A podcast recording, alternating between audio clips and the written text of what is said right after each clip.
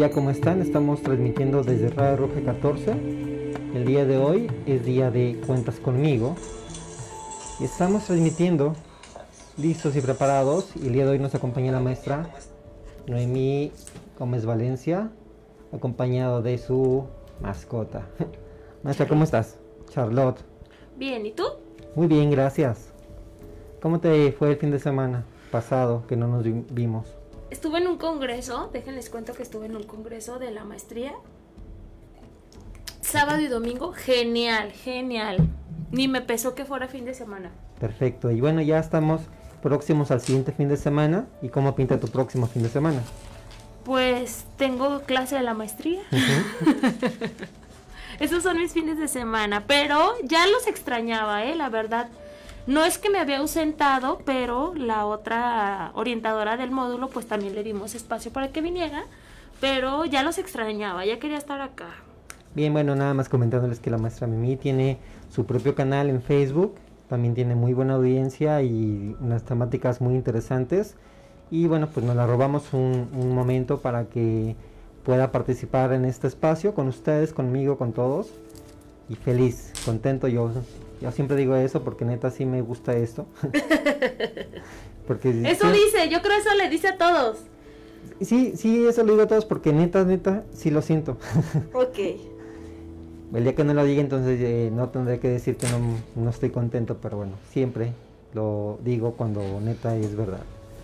Eso mí, eh, pues muy contento de estar acá. Eh, el día de hoy traes un cuento, ¿verdad? Un cuento. Recuerden que el programa se llama Cuentas conmigo.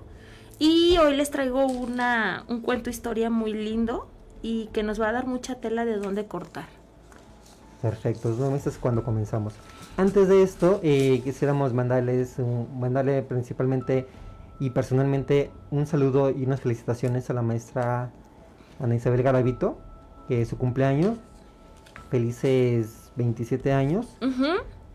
Espero se le esté pasando muy, muy a gusto en este día nubladito, lluvioso. Con pastelito, chocolate, porque no toma café, entonces bien rico. Perfecto. Pues bueno, vamos por el cuento. Bien, vamos a comenzar. El cuento lleva por nombre La mañana siguiente y lo escribió Sergio Villagrán Zapata. Perfecto. Entonces vamos a comenzar. Estoy mareado, desorientado mi cuerpo tiembla, no puedo pensar con claridad.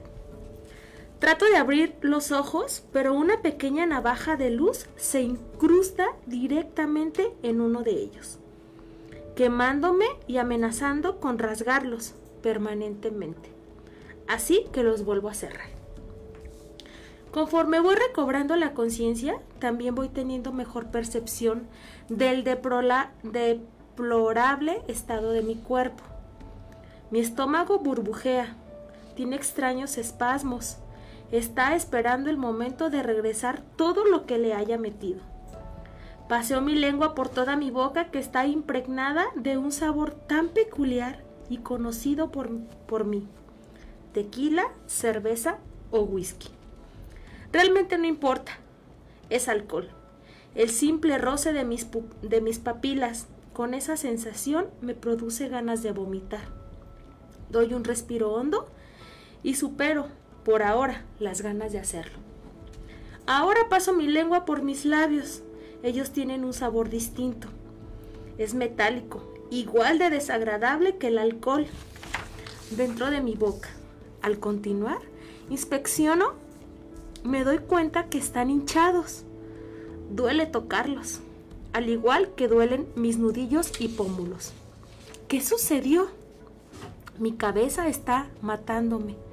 Palpita desde arriba hasta los lados siendo pequeñas, siento pequeñas punzadas eléctricas golpeando los bordes de mi cráneo. Pero debo levantarme. Hago un esfuerzo extraordinario para abrir los ojos y no volverlos a cerrar, a pesar de la tortura que infringe en ellos el sol al filtrarse por el hueco de las cortinas. Me quedo algunos minutos mirando al techo esperando que mis ojos se acostumbren a la luz. Al recuperar medianamente la visión me doy cuenta que estoy en una habitación, una que no es la mía, y que no se parece para nada a alguna conocida. Lo comprendo. No llegué a dormir a mi casa. Inmediatamente pienso en mis padres, en mi mamá sobre todo. ¿Qué excusa habré inventado esta vez, si es que me tomé el tiempo de inventarla, para justificar que no llegaría a dormir? Hay alguien más en la cama conmigo. Giro mi cuello levemente a la izquierda hasta donde el dolor me lo permite. Entonces la miro. Hay una chica dormida desnuda junto a mí. La observo detenidamente. Un escalofrío de culpa y decepción recorre mi espina dorsal hasta resonar en mi estómago. No es mi novia. No sé quién es. ¿Qué he hecho? ¿Dónde estoy? ¿Y cómo llegué aquí? Son las cuestiones que más me apuran mi mente. Me lleno de ansiedad. Siento la urgente necesidad de salir huyendo. Pienso que entre menos tiempo pase aquí es más fácil que lo olvide y que pueda actuar como que nada sucedió. Intento incorporarme, entonces me doy cuenta que yo también estoy al natural. Hago una revisión rápida con la mirada buscando mi ropa. Encuentro mi pantalón tirado en el suelo. Junto a la pata de la cama es suficiente por ahora. Al levantarme y tratar de caminar para recoger mi pantalón, soy lanzado de regreso a la cama, a causa del tambaleo del frío suelo bajo mis pies. En realidad, toda la habitación se mueve. Me rodea dando vueltas, como si fuera un león rondando una presa. Cierro los ojos, inhalo y luego exhalo, varias veces para tratar de calmarme. Luego lo vuelvo a intentar. Esta vez Caigo amago con caer. Por suerte, mi brazo logra sostenerse en el filo de la cama. Doy breves pasos hacia mi pantalón. Me agacho con cuidado y lo tomo. Al ponérmelo, siento un ligero alivio recuperándome un poco mi pudor y, decencia. Por desgracia, el sentimiento me dura poco, pues desde mi estómago siento cómo comienza a acercarse un líquido agrio que recorre mi esófago, quemando todo a su paso. Necesito urgentemente un baño. Recorro el pequeño departamento lo más rápido que mi tambaleante cuerpo me lo permite, buscando un baño. Por suerte lo encuentro. Antes de que sea tarde me tiro sobre él y vomito. El líquido arde dolorosamente en mis labios y mi garganta. Me siento tan débil quisiera quedarme abrazado a la taza. De hecho, lo hago algunos minutos. Entra una ligera inconsciencia. Comienzo a recordar algunas cosas de la noche anterior. Imágenes y frases vagas que son suficientes para llenarme de vergüenza. Salí de mi casa alrededor de las nueve de la noche. Estaban mis dos mejores amigos. Íbamos a una fiesta de la prepa. Todo estaría bien. Sería una velada divertida. Tenía toda la actitud de pasármela bien, bailar un rato con mi novia, conocer nuevas personas, en fin, algo agradable. Llegamos al lugar, sonaba buena música que me puso en ambiente. Fue entonces que sentí la necesidad de tomar un poco de alcohol. Después de lo que había pasado en otras ocasiones, había prometido a mi novia que no tomaría en esta ocasión. Pero, ¿qué daño podría hacer una cervecita? Pensé. Puedo tomar una ahorita y para cuando llegue ella ni siquiera se dará cuenta que lo hice. Confía en mi voluntad. Un error que he cometido muchas ocasiones, pero no me doy cuenta de ello hasta que es muy tarde. Como ahora que estoy en esta habitación con una mujer que no logro reconocer. Me acerqué a la mesa con bebidas, tequila, whisky, ron y cerveza. Preferí agarrar una cerveza. Supuse que sería más sencillo, si solo era una botella pequeña. La destapé.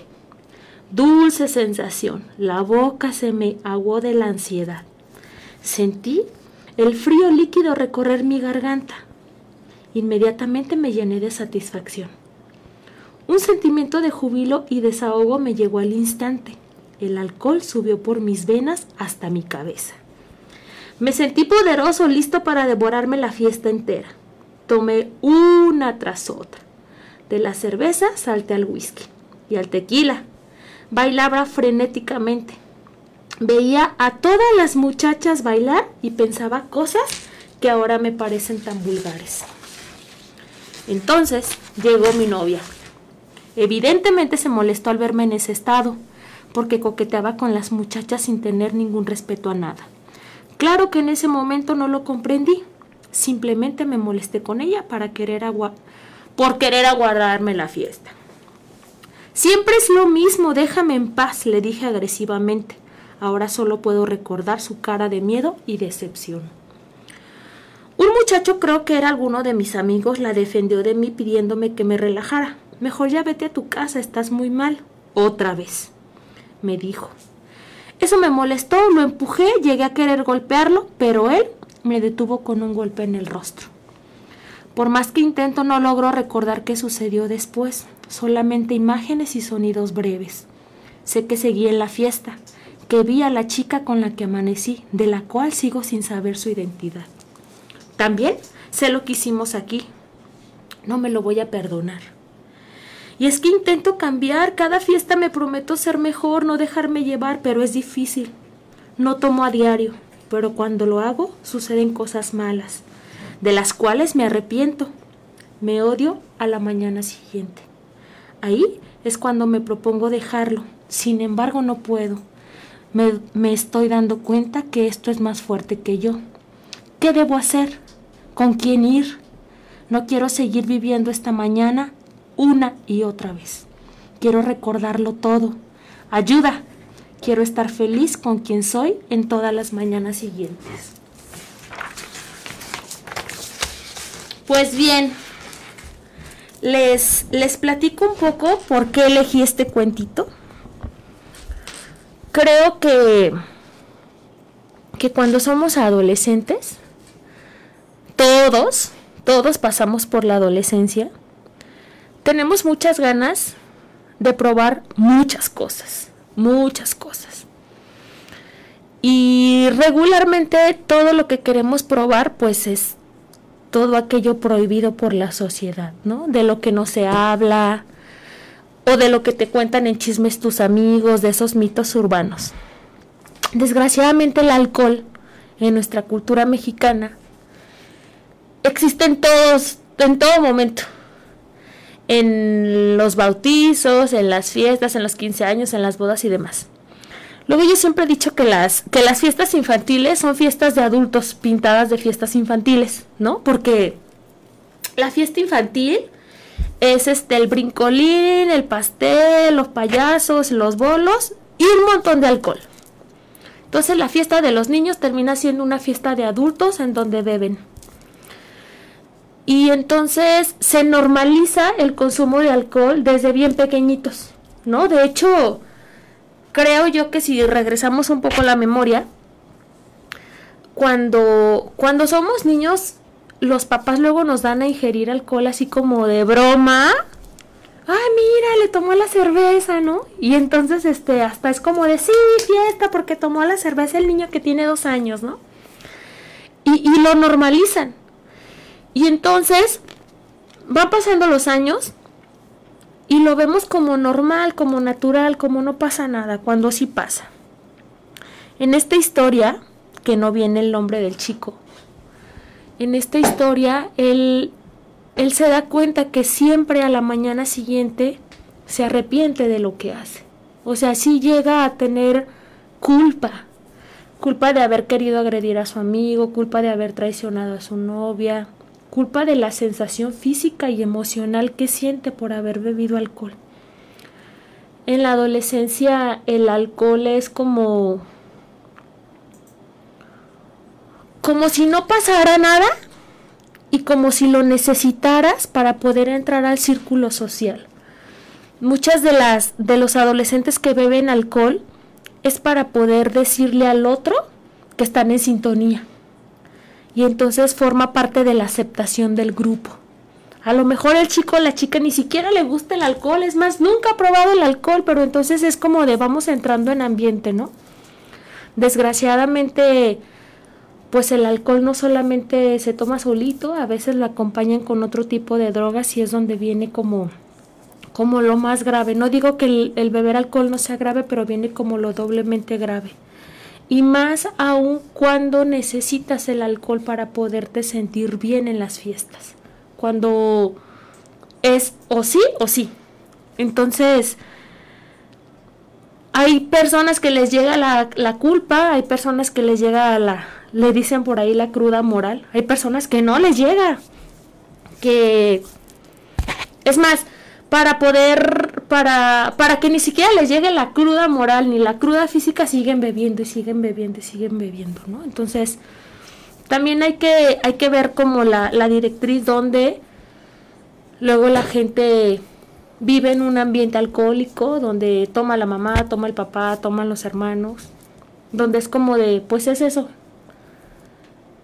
Y también hay que ver donde lo hacen por aceptación con los, con los amigos, donde lo hacen por curiosidad, donde lo hacen para olvidarse de los problemas, porque luego dice la lectura, pero es que no tomo diario pero no tomas diario, pero lo que te deberías de tomar diario en teoría te lo tomas en un día y entonces todo se todo se va para la para la borda, ¿no? Entonces me gustó mucho esta lectura.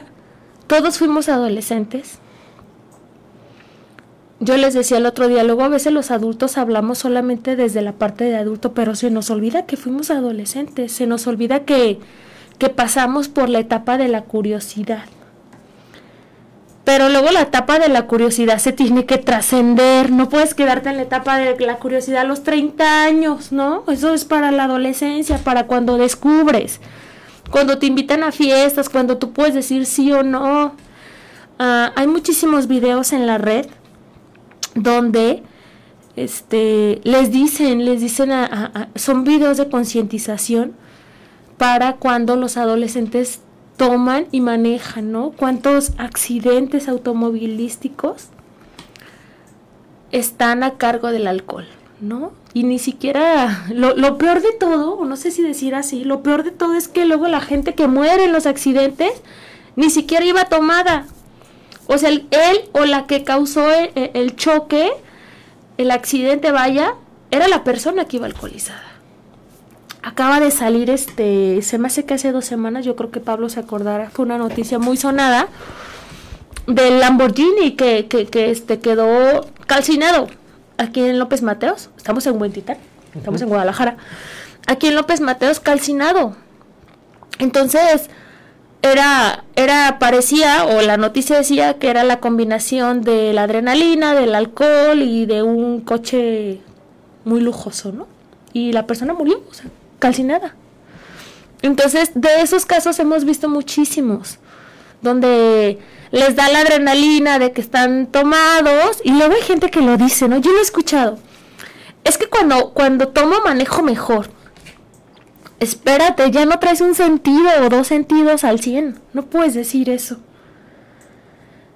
Muchas de las personas que toman hacen cosas de las cuales después se arrepienten, como el chico. ¿no? Quiso golpear a su amigo. Terminó o amaneció en la cama con otra chica que no era su novia. Entonces esa, esa parte moral, si es que les llega, es algo bien frustrante. Es algo donde con lo que se tiene que trabajar, con lo que se tiene que lidiar. Si tienen un problema de alcoholismo y ya lo detectaron, busquen ayuda. O sea, existe la ayuda, existe la cura para el alcoholismo, existe la cura para, para dejar cualquier tipo de droga, hasta la droga de, de la dependencia de una persona existe. Pero el primer paso para que tú puedas curar un problema es que te des cuenta que tienes un problema. Si tú no ves que es un problema que bebas todos los sábados, oye, pero nada más bebo los sábados, pues con eso es suficiente. Hay por ahí un video que se hizo muy viral. Era como de risa porque el chico decía, es que nada más dijimos que íbamos a hacer algo tranqui. Y se gastó creo que 15 mil pesos. Y regresó como con 500 pesos. Entonces le hicieron como un video de todo lo que hizo en la fiesta, ¿no? Contrató la banda, le estuvo pegando en los micrófonos y en, en los instrumentos a la banda billetes de 500. Se hizo muy viral hace como tres semanas porque dijo, es que empecé con algo tranqui.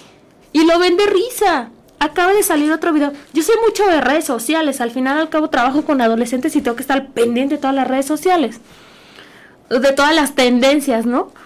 Había otro video donde decía, voy a poner un ejemplo, hace cuenta que yo me graban y les digo, ah, este, Mimi con su primer cerveza. Y después me graban otro video donde dice Mimi con su cerveza número 20. Y entonces está como muy de tendencia de quién se apunta para grabarse con su primer cerveza y quién se apunta para grabarse con su cerveza número 15. Y los hacen virales porque la gente en ese trayecto de las 14 cervezas pues hace un montón de tonterías, se pone en peligro. Creo que lo más importante que debemos reflexionar y que yo los invito a reflexionar es el peligro en el que nos ponemos cuando estamos este bajo el influjo del alcohol. Es muy sonado y seguramente habrán escuchado todos estos casos de las chicas que luego se van a los antros. No sé si aún suceda, quiero pensar que no, pero la verdad, sueño. Cuando yo me iba de antro hace como, no sé, como 15 años. ¿15 días? No, 15 años.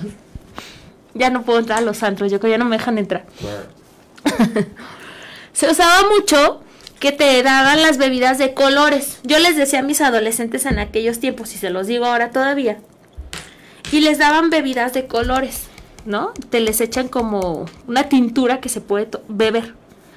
Pero en esas bebidas de colores, si a ti te ponen una pastilla, pues no se ve la pastilla, porque la tintura es de color. Entonces se ve como muy chévere, ¿no? O luego te ponen unas paletitas donde regularmente las paletitas están traen adentro una tacha. O yumbina, seguramente sabrán que la yumbina es aquella sustancia que utilizan para que las vacas se pongan en celo. Y se las ponen en las bebidas alcohólicas. Entonces, yo siempre les digo, van a ir a antros. O sea, conmigo sin mí, a pesar de mí, van a ir a los antros. Siempre procuren que la bebida que se tomen sea refresco, sea cerveza, sea agua, uno te la den tapada. Para empezar que tú veas que está tapada la bebida. Y dos, si tú te vas al baño, si te vas a, bailar una canción, llévate el vaso o no le vuelvas a tomar a ese vaso porque ya lo dejaste solo. A los adolescentes se les hace como bien fácil hacer eso. En ese trayecto, en ese trayecto te pudieron haber puesto algo en tu bebida. Y entonces, hay muchísimos este, documentales, métanse a YouTube, donde luego hacen experimentos sociales en bares en Cancún. Espero que aquí no suceda, pero yo sueño mucho. Donde le dicen al mesero, te voy a dar 500 pesos o 1000 pesos. Si vas y a las chiquillas que andan allá bailando les echas este, esto. Y pues el mesero, imagínate que le fue mal en la noche, que a lo mejor nunca ha hecho eso, pues dice, son mil pesos. Pues va y se lo echa. Entonces, es real, eso sucede. O sea, no, no me lo saqué de ningún cuento de hadas, de malas hadas. Y sucede. Entonces, ¿qué pasa con esto? Las chiquitas y los chiquitos cuando salen de los antros salen inconscientes. ¿Qué pasa? Abuso sexual. Eso es lo que sucede. Y entonces tú dices, pero es que yo solo me tomé una cerveza. Yo solamente me tomé un refresco. Pues sí, pero lo dejaste solito, te lo dieron abierto. Yo recuerdo que sí cuando fui un antro hace muchos años. Mi hermana era una bebida de color, pero le salían burbujitas del fondo. yo le dije, tú no te tomes eso. Y se veían las burbujas de, para arriba que le habían puesto una pastilla. Entonces, en tu imaginación a lo mejor te bebiste una cerveza, pero no te bebiste una cerveza. O luego somos buenísimos para para pasarnos la cerveza. El vaso. Y entonces, bueno, por si ahorita hay COVID, pues, pero no sabes lo que trae esa bebida. Yo quiero pensar que al chico de la historia, pues no solamente fue el alcohol, sino, la, sino las intenciones que tiene la gente de alrededor y que y, y procura obtener bajo cualquier precio. Y pasa, o sea, es real. Luego a lo mejor entonces nos dicen los adolescentes, qué paranoico, pues a cuáles antros va, a cuáles fiestas. Pues no, yo lo veo, yo lo viví, claro que lo veo. y por las pláticas que luego tienen ustedes. Entonces, si sucede, sí sucede. Eso es en los antros. Si tú ya detectaste que tienes alguna situación con el alcohol o con alguna otra droga, acércate, pide ayuda. Yo creo que aquel que se anima a pedir ayuda es una persona inteligente, que tiene un problema, sí, claro, pero que ya vio que tiene un problema y tiene ganas de solucionarlo. No sé. Luego me pongo muy, muy melancólica con estos temas. Bueno, sí, este cuento está basado en hechos reales, no en uno especial, puede ser en muchos casos.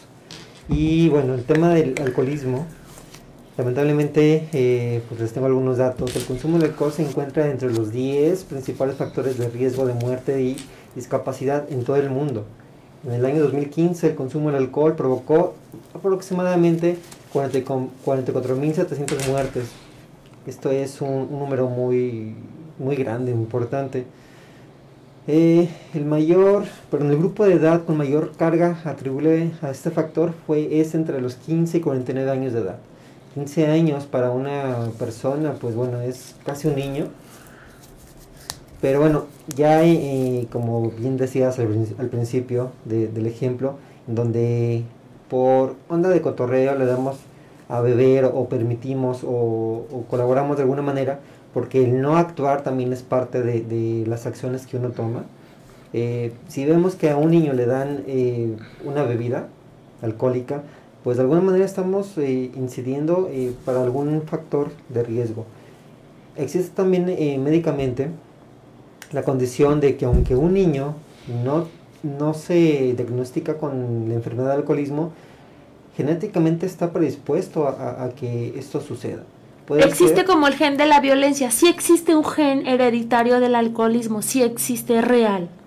Sí, ¿no? Puede ser que a lo mejor lo, eh, si a lo mejor no la, bueno, no sé tanto, eh, eh, voy a alucinar a lo mejor, pero inmediatamente, genéticamente pudiera ser hereditario por parte de los padres, pero a lo mejor no sé si también puede ser hasta el grado de los abuelos o, no sé. Será cosa de investigar. Ahorita no me voy a arriesgar a, decir ese, ese dato, pero sí, eh, si, si, mis padres fueron alcohólicos, puede ser que yo también traiga este gen. Y más cuando de repente eh, la, la, madre en la etapa de embarazo consume también ese tipo de, sustancias. Lamentable el tema, hay muchos ejemplos que pudiéramos acá mencionar de deportistas que de repente se creen así súper importantes en la cumbre de su de su labor deportiva y de repente se le hace bien, como de repente comienzan a ganar mucho dinero, se rodea de gente que, no, no tiene bases sólidas en su educación eh, académica ni, ni, de valores, y pues es fácil, tienes mucho dinero, pues también, así como llega, fácil se va. El ejemplo de, este chico de Lamborghini, eh, todos los días paso por ahí y ahorita eh, quien pasa por ahí está de el túnel que es de, Américas, eh, yendo de, del, de norte hacia el sur. Y están unas velas ahí prendidas. El otro día me tocó la, la no sé, sentí un poco de, de, cosa, dicen.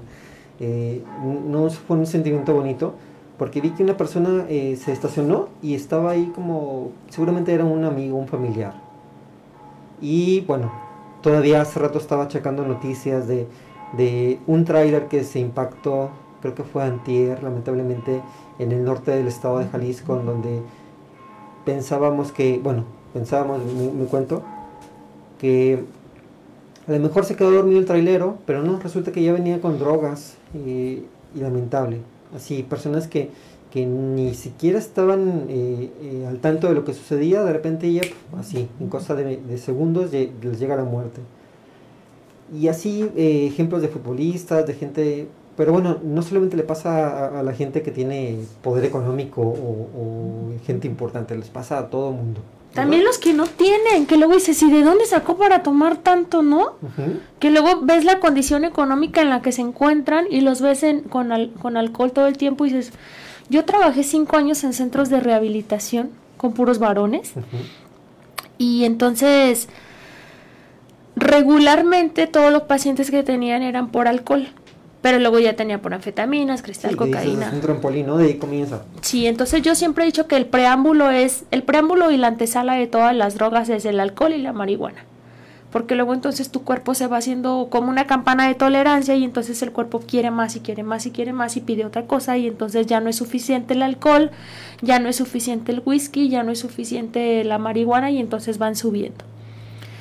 Algo que sí es muy sabido es que en un grado muy avanzado de alcohol, y hablo solo del alcohol, pero yo podría hablar un tema de pura cocaína, puro cristal, pura marihuana, etc., ¿no?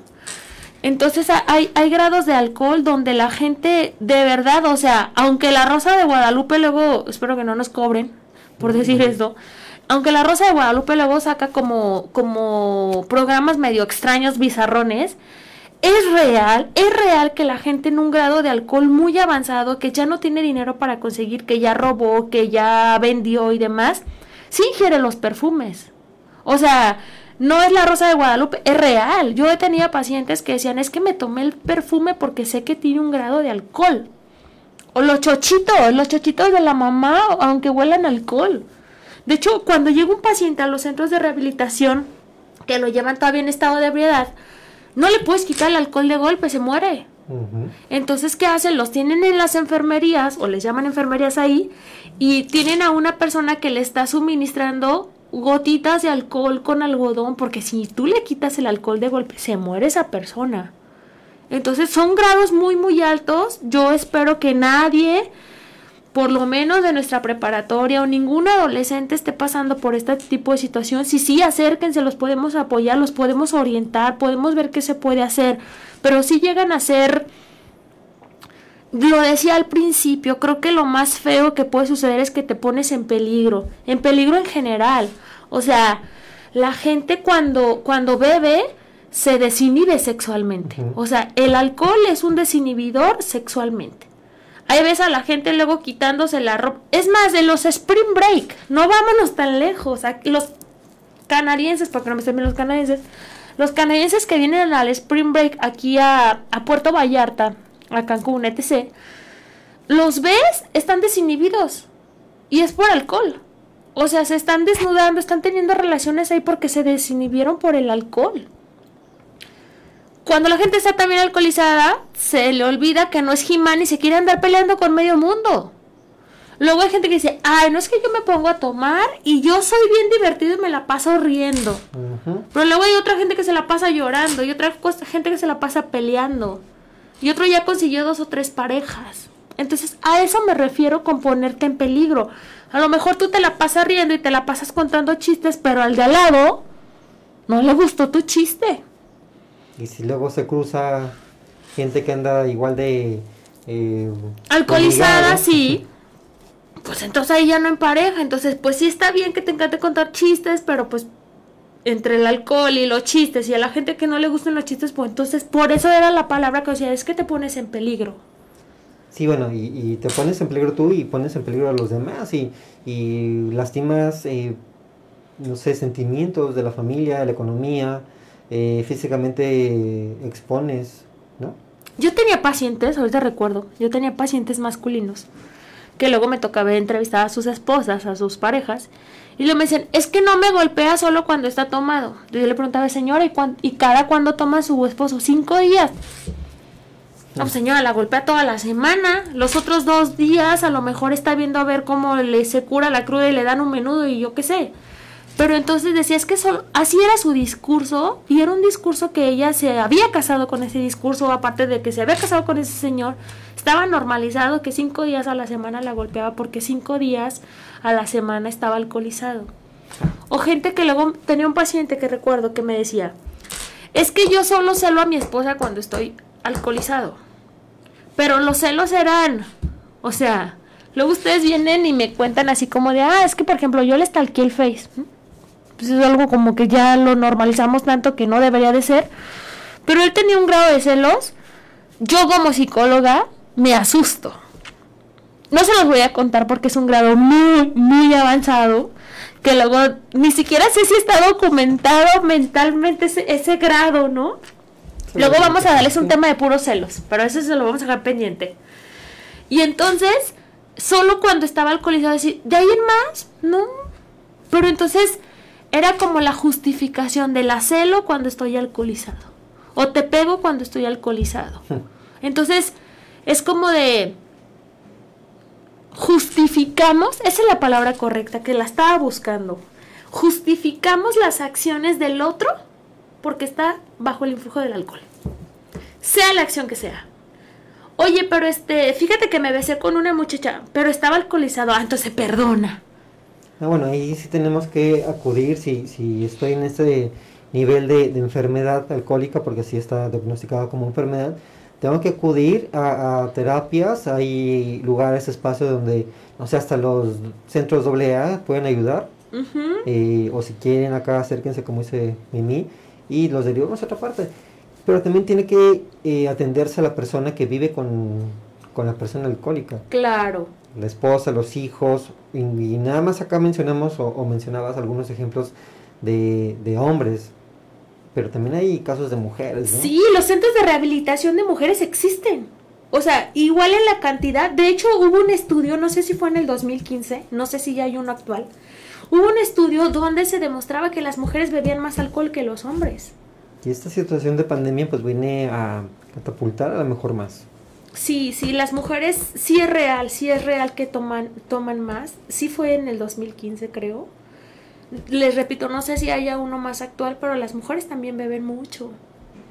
Y gracias a que beben más, son más vulnerables, toman los Uber, se van este manejando, este se exponen a muchísimas más cosas. No estoy diciendo que los hombres no se exponen, el peligro es en general, pero las mujeres somos más vulnerables. El estudio decía eso, vulnerables. Sí, y además bueno, se le suma con que estamos en una sociedad machista Gracias.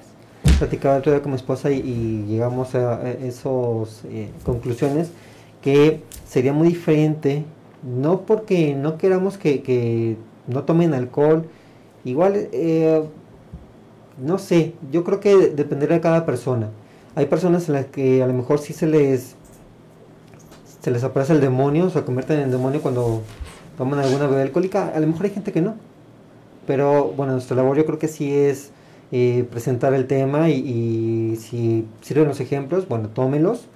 Crear conciencia, ¿no? Yo creo, este tema lo, yo lo escogí, yo le decía a Pablo, el tema se llama la mañana siguiente, ¿no? Así como di, ese título está medio raro, pero es un tema de concientización, de prevención. Yo sé que la gente no, no, no vive en cabeza ajena, que luego quiere experimentar, está bien. Es, o sea, el mundo lo vas a conocer a partir de las experiencias, eso me queda claro, te lo podemos platicar, pero tú lo tienes que vivir para poder decir esto sí, esto no. Nada más si van a entrar a esos mundos, nada más sepan lo que puede pasar, ¿no? Así es. Eh, sí, acá tengo, eh, de acuerdo al Instituto Nacional de Salud Pública del Gobierno de, de México, Dice, de acuerdo a una encuesta nacional de salud y nutrición en el 2018-2019, el consumo en el último mes de bebidas alcohólicas entre los adolescentes de 10 a 19 años de edad es del 29% en los hombres adolescentes y el 22%, em, no es cierto, ya, ya, me trabé, en los hombres del 22% y en las mujeres adolescentes del 26%. Entonces, sí. más arriba las mujeres que los hombres en este tema de el consumo del alcohol. Déjenles platico otro chisme de antro, ¿eh? Esperen, ahorita en lo que Pablo les dice este, este dato neto. Ustedes habrán escuchado que luego las promociones en los antros y en los bares es, es así, ¿eh? Literal es así. Cinco mujeres entran gratis y se les regala una botella. Ok. Y entonces, si saben para qué es eso? ¿Sí sabes, Pablo? No. Ok. Esa mercadotecnia es un gancho. Porque entonces cinco mujeres solitas en una mesa hace que los varones se acerquen a ellas, les compren cervezas y consuman más. Por eso esas famosísimas promociones. Y todavía te regalan las, la, eh, la, bebida. O sea, son ganchos de, de mercadotecnia. Yo me por los cacahuates que regalan. que también que todos este, manosean son unas cajitas de cacahuates que todos manosean también tenemos que platicar imagínense ahorita este ah asqueroso estaba pensando eh, van al baño, este... Oye, pero tienes que ver la, película de mi novia Polly, ¿te acuerdas? ¿Sí la viste, mi novia Polly? Creo que sí. Él era, tenía trastorno obsesivo compulsivo de la personalidad y entonces Polly es esta, la ah, Jennifer Aniston. sí. Y entonces, este, él, él no pues, calculaba como era su trabajo era calcular riesgos ¿te acuerdas? no me acuerdo, sí. y al final que dice fíjate cómo si me voy a comer los cacahuates y los pone en el piso. con razón tenía el tema. Se los come. Vean esa película. Veanla el fin de semana se llama mi novia Polly con Jennifer Aniston. Los que tengan Netflix ahí este ya me quité el morbo de, de, no decir el nombre. Pues sí es una plataforma que ya está en internet hay mucha gente que ya la, la, la tiene entonces úsenla Ah, tengo otro dato, el consumo excesivo del alcohol causa diversos, diversos tipos de lesiones, como accidentes, violencia, trastornos mentales y, de la conducta, problemas gastrointestinales, cáncer, enfermedades cardiovasculares, trastornos inmunológicos, enfermedades óseas, trastornos reproductivos y daños congénitos. El alcohol incrementa el riesgo de estas enfermedades y cuando mayor es el consumo, mayor son los riesgos. Pero Existen beneficios para la salud si se reduce o se suspende el consumo del alcohol. Parte del daño causado por el alcohol es inmediatamente reversible. Chido, ¿no? Para los riesgos agudos pueden revertirse completamente si se elimina el consumo del alcohol. Claro que, como decías Mimi hace rato, la gente que está súper muy enferma, pues tiene que ir dosificando. No es así como que ya, corto, porque si no, tu cuerpo te va a, causar, te va a cobrar factura. Los jóvenes que disminuyen su consumo al pasar de la edad adulta reducen los riesgos relacionados con el alcohol. Eso es muy bueno, de saber que, bueno, ya lastimaste a tu cuerpo, pero hay chance de, corregir este error. Eh, primero, dejar de, de, consumir y, bueno, si le aumentas también con actividades físicas como el ejercicio, pues mucho mejor. Hay un síndrome, hay un síndrome que se llama SAF, síndrome del alcoholismo fetal, Búsquense imágenes en, en, internet. Son niños que sus papás fueron alcohólicos y entonces no todos los niños, o sea, no es una ley, no todos los niños de los papás que fueron alcohólicos nacen con el SAF, que es el síndrome del alcoholismo fetal. ¿Recuerdas cómo se llama? SAF. Así, se, así son las, la abreviación y es síndrome del alcoholismo fetal. Esos niños, ustedes pueden buscar imágenes, esos niños nacen con características muy peculiares por las condiciones de alcoholismo que tuvieron los papás. Ejemplo, tienen una cabeza como muy grande, tienen los ojos como muy sumidos, tienen una mirada un poco perdida, entonces hay niños que nacen con, con eso. No sé la cantidad de niños que nacen en el mundo con SAF, la verdad la desconozco, pero existe, existe ese, ese síndrome y se los dejo de tareita para que busquen por ahí este imágenes. No hay videos, yo creo que yo busqué videos y no había, pero hay imágenes de del síndrome de, de, alcoholismo fetal. También existe el síndrome de abstinencia en los bebés recién nacidos. O sea, yo, yo vi una un, un programa, un programa donde el niño era un niño, era un niño, bebecitito, y había nacido con abstinencia al alcohol y con abstinencia a la cocaína. Entonces, pues era un bebé que no iba a tener como muchas probabilidades de existencia. Y entonces los primeros meses, los primeros días de vida, pues le tenían que estar suministrando algún tipo de droga, esa, alcohol y, y cocaína. De hecho, Pablo aquí está poniendo, y sí tienen características los niños, sí, así con una cabeza como muy larga, con unos ojos como muy grandes, como muy hundidos. Los pómulos como muy... De hecho, casi todos son como igualitos. Sí, búsquenlo, búsquenlo, está, está bueno para que vean lo que puede pasar. Bueno, pues sí, le estoy mirando acá, a ver si alcanzo a ponerlo en, pantalla ahorita para que lo ubiquen. Si no, ustedes hagan lo, lo propio, chequen ahí en San Google y van a poder encontrar imágenes, sí, lamentable ese tipo de situaciones. Ah, pues bueno, ahí está el cuento, eh, está el tema, están algunas experiencias, afortunadamente en lo personal, no, yo creo que tampoco tú. No. no, no, no estamos en esa situación.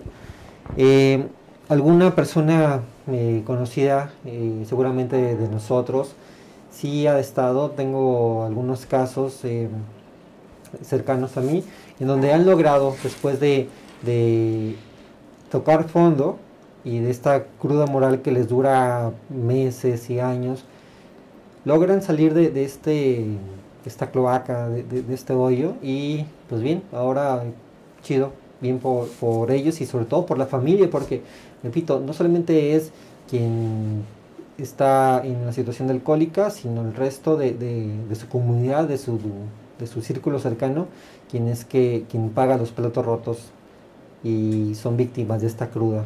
Sí, así es. realidad. Mi, pues, ¿qué onda? Pues nada, ya escuché las campanadas del templo. Sí. Tengo una reunión en unos 10 minutos y nada, a mí me encanta estar aquí. La verdad, este,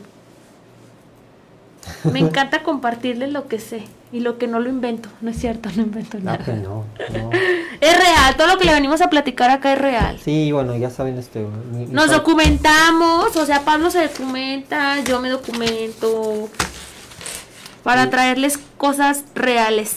Los datos que les compartí hace rato los saqué de la página de el INSP, el Instituto Nacional de Salud Pública y el tema se llama el consumo excesivo del alcohol en adolescentes. Consúltelo y si no, hay muchísima bibliografía en internet que pueden consultar. También igual eh, vayan a las bibliotecas públicas y, escolares para que tomen datos y, y, si no nos creen nosotros vayan y consulten datos que realmente sí están documentados. De hecho, si no nos creen, está bien que no nos crean. Yo creo que eh, lo bueno de de, de los juicios que hacemos, de, de nuestra inteligencia, es no creer todo lo que nos dicen y entonces poder decir, pues yo investigo, ¿no?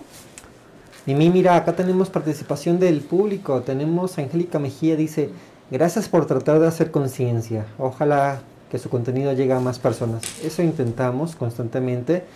Eh, utilizamos herramientas como el Facebook, el WhatsApp, el Telegram y demás. Ahorita nada más andamos en, en Facebook y, y bueno, el chiste es que si ustedes nos hacen paro y comparten este contenido con, con, sus familiares, amigos, compañeros de escuela y demás, seguramente vamos a, poder eh, hacer lo que nos recomienda Angélica, que es que llegue a más personas.